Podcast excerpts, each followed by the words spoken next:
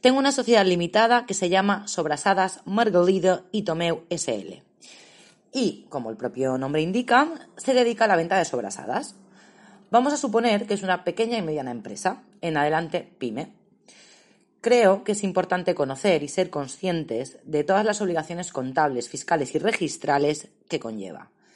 En el podcast de hoy vamos a comentar barra resolver barra estudiar las siguientes cuestiones. ¿A qué llamamos pyme? Aquí además vamos a tratarlo a efectos fiscales, a efectos contables y además según la legislación europea. También en este podcast uh, comentaremos la importancia de las pymes. Además veremos qué requisitos tiene que cumplir una empresa para considerarse pyme, qué obligaciones contables tiene y, lo más interesante, a qué impuestos se enfrentan las pequeñas y medianas empresas. Hola a todos, mi nombre es Patricia Navarro y os hablo desde el Gabinete Económico y Fiscal de Javier Navarro.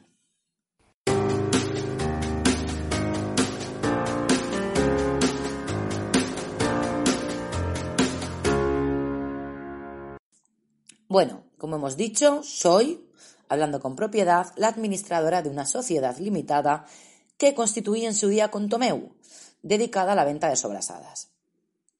¿Para qué queremos saber qué es una pyme? Bueno, pues esto nos puede venir bien para ayudas, subvenciones, incentivos, en definitiva, es decir, nos puede afectar al bolsillo. Entonces, venga, vamos a delimitar qué se considera una pyme. La definición de pyme es la misma para todos los países de la Unión Europea. Una pyme es igual en Italia que en Francia. O sea, el concepto de pyme es igual para todos los países de la Unión Europea. El que sea considerado una pyme lo condiciona el número de empleados y la facturación. Vamos a ver, vamos a ver de qué nivel de ingresos y de empleados estamos hablando. Entonces, son pymes todas aquellas empresas que ocupen menos de 250 efectivos o unidades de trabajo, es decir, personas, empleados. Segundo requisito para eh, que sea considerada una pyme es que el volumen de negocios anual no exceda de 50 millones de euros o cuyo balance general no exceda de 43 millones de euros.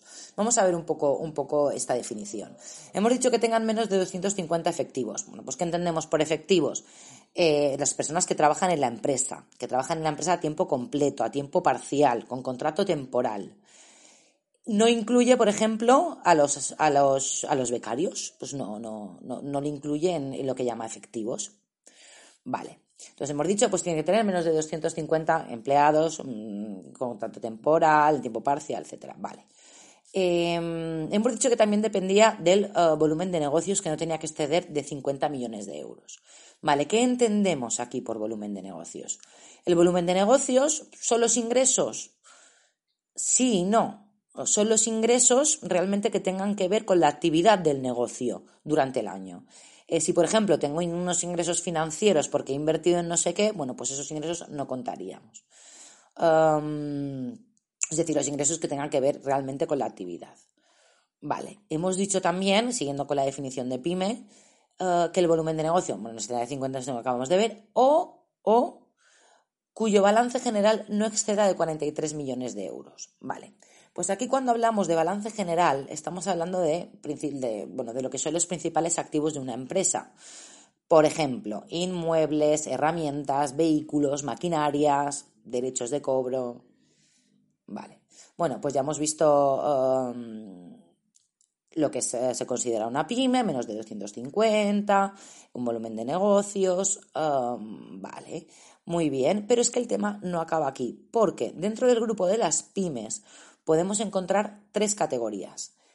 Lo que se dice microempresa, pequeña empresa y mediana empresa. Microempresa, bueno, pues no voy, a intentar no extenderme mucho porque esto igual puede ser un poco, un poco rollo. Pero bueno, la microempresa es aquella que tiene menos de 10 eh, unidades de trabajo o efectivos y que el volumen de negocio o balance general sea menor o igual a 2 millones de euros. ¿Qué se considera pequeña empresa? Bueno, pues aquellos que tienen menos de 50 trabajadores, o sea, entre, entre 10 y 49 trabajadores, o que, o bien, o sea, que, su, que su volumen de negocio o bien su balance general sea inferior a 10 millones de euros. Y ya consideramos una, mediada, eh, una empresa es considerada mediana cuando su plantilla oscila entre 50 y 249 trabajadores y su volumen de negocio es menor o igual a 50 millones o el balance general es menor o igual a 43 millones. Realmente esto Esto en un cuadro, pues además lo tenemos colgado en la web, si os interesa, es muy fácil, es muy sencillo de ver. Además, gran parte de estas definiciones eh, las he obtenido de, la guía del usuario eh, sobre la definición del concepto de pyme de la Comisión Europea. ¿Por qué hemos definido y hablado de las pymes? ¿Por qué es tan importante? Pues porque, atentos, la mayoría de las empresas se sitúan en esta categoría, ya que suponen casi el 99% de las sociedades mercantiles que están registradas en España. Es decir, que de los 2.888.000 y pico empresas que hay, 2.883.000 y pico son pymes. Eso hablamos de datos de enero uh, del 2020.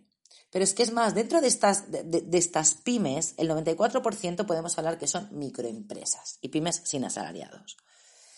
Em, bueno, em, además, la verdad que, bueno, eh, hace referencia, sobre todo, y me ha hecho gracia porque dice que las pymes son la columna vertebral de, de nuestra economía, ya que crean un 85% de los nuevos puestos de trabajo en, en Europa. Claro, yo desde aquí digo, bueno, pues hago un, llamamiento, porque igual a mí no me escucha ni, ni, Peter, pero yo lo digo, si las pymes y los autónomos en este país son de gran envergadura, como estamos viendo, pues creo que necesitan más ayudas para superar esto, para no pasar hambre y poder seguir con el negocio. Un negocio que se ha creado con mucha ilusión, en la mayoría de casos, con muchas ganas, donde aparte de dinero y horas invertidas, porque creerme que son muchas, también te dejas la piel. Así que, por favor, pues desde aquí, si alguien me escucha, uh, Mayday, Mayday, pues necesitamos más ayuda. Así que, por favor, em, sacar el dinero de debajo de las piedras. Porque este gran sector, la verdad que yo creo que está muy perjudicado en toda España. Pero además no todo en solo España. Yo me vais a perdonar, pero en las zonas tan turísticas como es Baleares, donde prácticamente todos eh, vivimos prácticamente directa o indirectamente del turismo, pues eh, está bastante más afectado.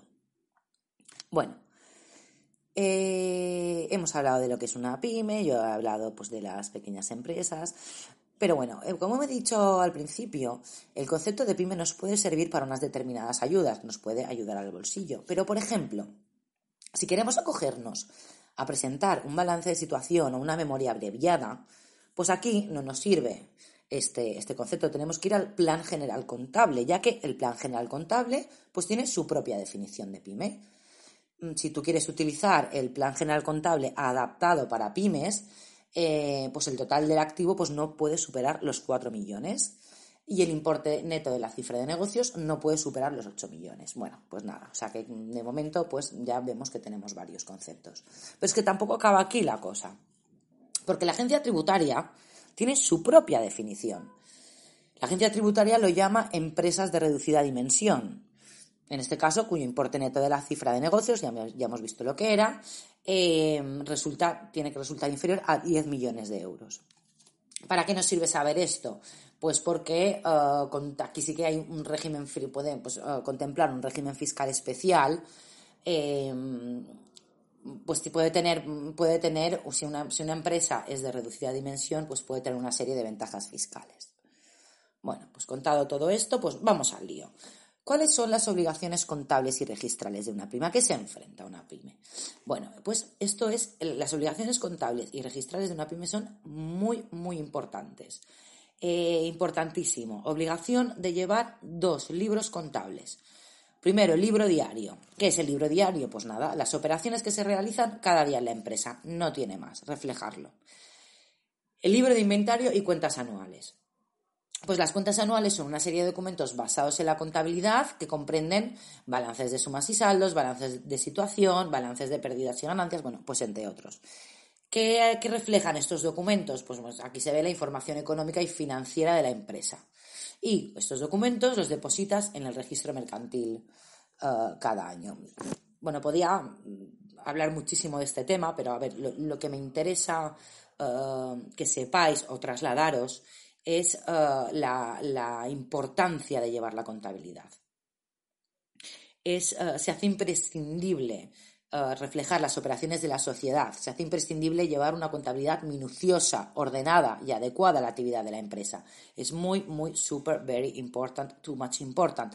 Porque si no hacemos las cosas bien, es cuando vienen los problemas. Las cosas hay que hacerlas bien, porque cuando vienen, eh, eh, luego me he encontrado muchos casos, pero muchos casos donde la contabilidad que se llevaba era, y me vais a perdonar la expresión, una mierda o inexistente. Y claro, Luego vienen los requerimientos de Hacienda, que llegan, os lo aseguro que llegan. Eh, y luego, claro, es mucho más trabajoso y muchísimo más costoso y se crea una serie de problemas, bueno, pues que, nos, que, no, que nos podéis imaginar, porque yo hiperventilo cada vez que veo chapuzas. O sea que desde aquí os lo pido, aseguraros de tener de verdad una buena contabilidad, una buena asesoría, que cuide de los clientes, que os haga las cosas bien. ¿Vale? Ah, dicho esto, ¿A qué, impuestos me enfrento? Eh? Si, soy una, si soy una pyme. Bueno, eh, aquí tengo que pararme y decir, como siempre, que este podcast es orientativo y no vinculante. Si necesitáis realizar una consulta contable o fiscal, debéis dirigiros siempre a un profesional debidamente calificado. Podéis contactar con nosotros a través del correo electrónico info.javiernavarrovic.com o llamando al 971-075-065.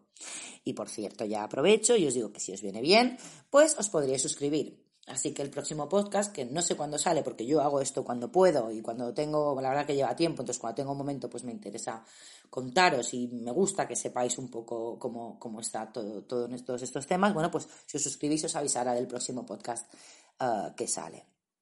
Muy bien. Se supone que volvemos a Margolido, Tomeo, Sobrasadas. Eh, mm, llevo unos añitos, me he dado de alta en el modelo 036, declaración censal. Y ahora sí que vamos a ver en qué enfrentos me, he puesto. Pues por supuesto, impuesto sobre sociedades. El impuesto de sociedades es eh, para las personas jurídicas lo que, lo que es el impuesto sobre la renta para las personas físicas, es decir, grava la renta de la sociedad.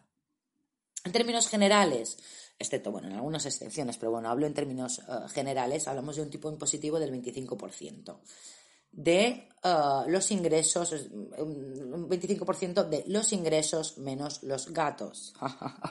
Somos muy graciosos los asesores fiscales. Bueno, 25% de los ingresos menos gastos. Em, en nuestro ejemplo, si mis ingresos son la venta de sobrasadas, pues le voy quitando los gastos de personal, le quito el renting de la impresora, pues el alquiler del local, en fin, todos los gastos relativos a mi sociedad. Y eh, si me da un beneficio, el 25% de este beneficio se lo tengo que pagar a Hacienda. Em, ejemplo, ingresos 2.000 euros, gastos 1.000 euros, beneficios 1.000 euros, impuestos sobre sociedades 250 euros. Y dices, ¿y esto cómo lo pagamos? ¿Cómo se hace? Bueno, pues esto se hace mediante la presentación del modelo 200, eh, cuyo plazo tenemos hasta el 25 de julio para presentarlo y hacer su correspondiente pago. El 25 de julio del año 2020 presentamos el impuesto de sociedades del 2019. Es decir, bueno, pues te dan seis meses para eh, presentarlo. Pero ¿qué pasa? No lo pagamos todo de golpe. Porque lo que hace, lo que hace Hacienda es, ¿sabes qué? No me lo pagues todo en julio, que a mí me vendría bien ir teniendo el dinerito un poco esparcido en el tiempo y así lo voy gastando. Si me lo das todo en julio, pues no me sirve tanto, ¿eh? ¿Sabes qué? Me vas a ir dando el dinerito en abril, en octubre y en diciembre que es lo que se llama pago a cuenta, modelo 202. Y así lo voy teniendo yo para tener el dinerito tú que yo no necesito gastar. Para tenerlo tú ya lo tengo yo. Y, y en el caso de que me hayas adelantado más dinero de lo que luego sea tu beneficio, más de lo, me hayas adelantado un dinerito más de lo necesario, yo te lo devolveré.